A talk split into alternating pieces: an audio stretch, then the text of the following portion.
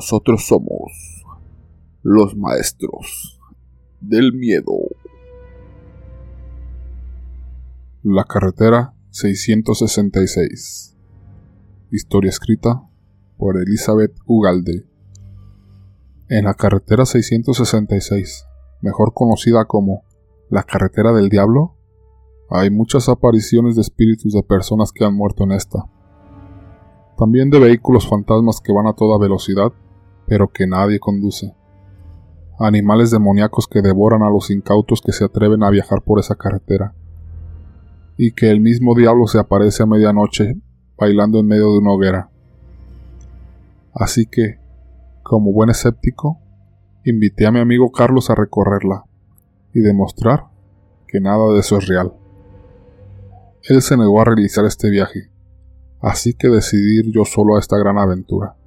La carretera del diablo tiene más de 200 kilómetros de línea recta de asfalto, páramos deshabitados, enormes rocas, y solo hay una estación para cargar gasolina antes de entrar a esta línea infernal. Por tantas historias de accidentes inexplicables que rodea esta travesía, los pocos habitantes que estaban en este tramo han ido abandonando sus hogares y granjas, al ver estas casas abandonadas, le da un halo de misterio y terror, pues se dice que se ven sombras recorrer esos lugares solitarios. Comencé mi viaje emocionado. Pronto vislumbré esa línea recta de asfalto interminable. Cargué gasolina en la última estación. El encargado me recomendó que tomara la otra carretera, que tardaría más en llegar a mi destino, pero que era seguro que llegaría. Yo simplemente le sonreí y le dije que mi intención era conocer la carretera del diablo, para poder decirle al mundo que todo era mentira. El empleado de la gasolinera no dijo nada más. Se limitó a persinarme murmurando, que Dios lo cuide.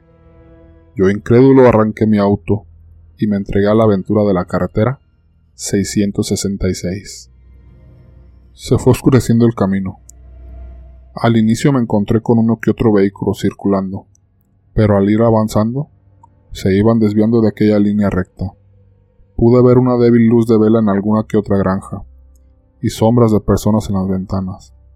Continué avanzando y llegó el momento que era el único automóvil circulando por ahí. Ahora las granjas lucían abandonadas y muy retiradas una de la otra. Un escalofrío comenzó a recorrer mi espalda. Decidí encender la radio a un volumen alto para cantar y distraerme. En ese momento me llegó un mensaje a mi celular. Era mi amigo Carlos, preguntando por dónde iba. Le contesté que estaba exactamente a la mitad del camino, y que era un cobarde por no acompañarme, que la zona era muy tranquila, y que no había nada fuera de lo normal. Me contestó con un audio y su voz se escuchaba muy preocupada. Me decía que tuviera mucho cuidado, pues justo adelante estaba el lugar donde habían descuartizado a una anciana, y que ésta se aparecía para vengarse de quien la había asesinado. Le contesté que no se preocupara, que no existían los fantasmas y que las viejitas no me daban miedo. Seguí avanzando. Ya estaba entrada la noche y solo las luces de los faros de mi auto disipaban un poco esa oscuridad. Por el rabillo de mi ojo derecho pude ver una casa completamente iluminada. Se escuchaba la música muy animada y gente bailando. Volteé para ver bien y quizá acercarme para descansar un poco. Seguramente las personas que estaban en aquella fiesta serían buenos anfitriones y me invitarían a pasar un rato agradable, después de tantos kilómetros recorridos. Tan distraído estaba que no me di cuenta con qué choqué. Un cuerpo se estrelló en mi parabrisas quebrándolo. Escuché cómo golpeó el pavimento de manera seca.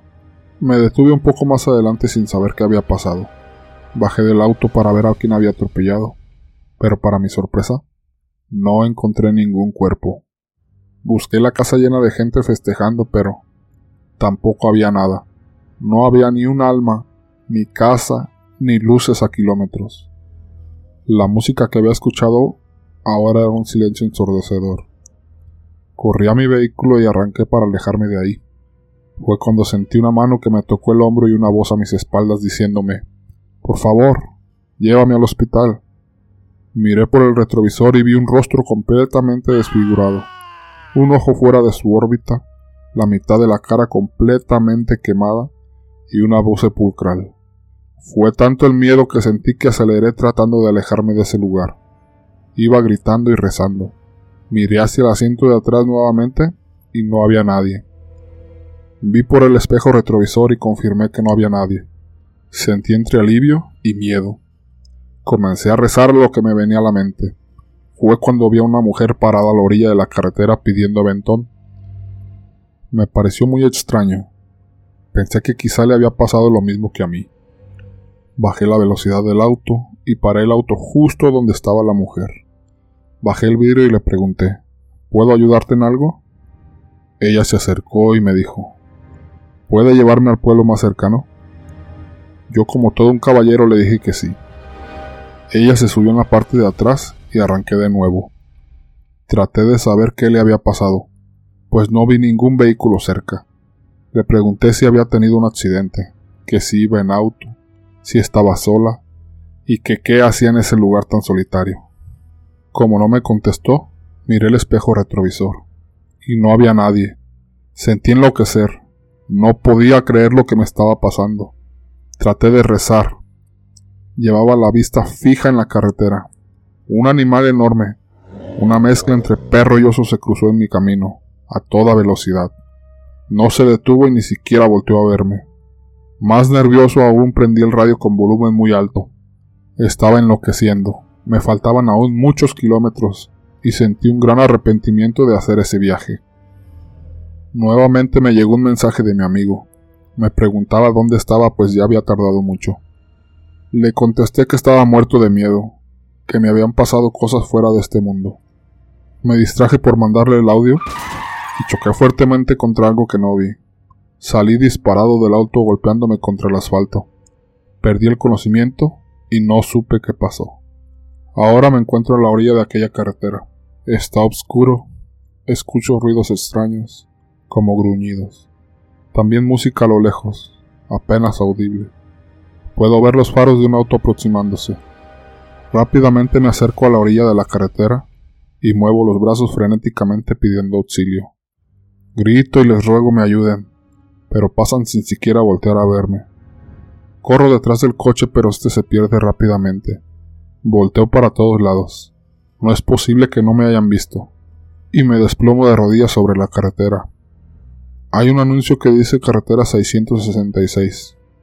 Una mano se posa sobre mi hombro y me da la bienvenida a la carretera del diablo. Ahora comprendo que ya formo parte de aquellas almas en pena que habitan la carretera Seiscientos sesenta y seis.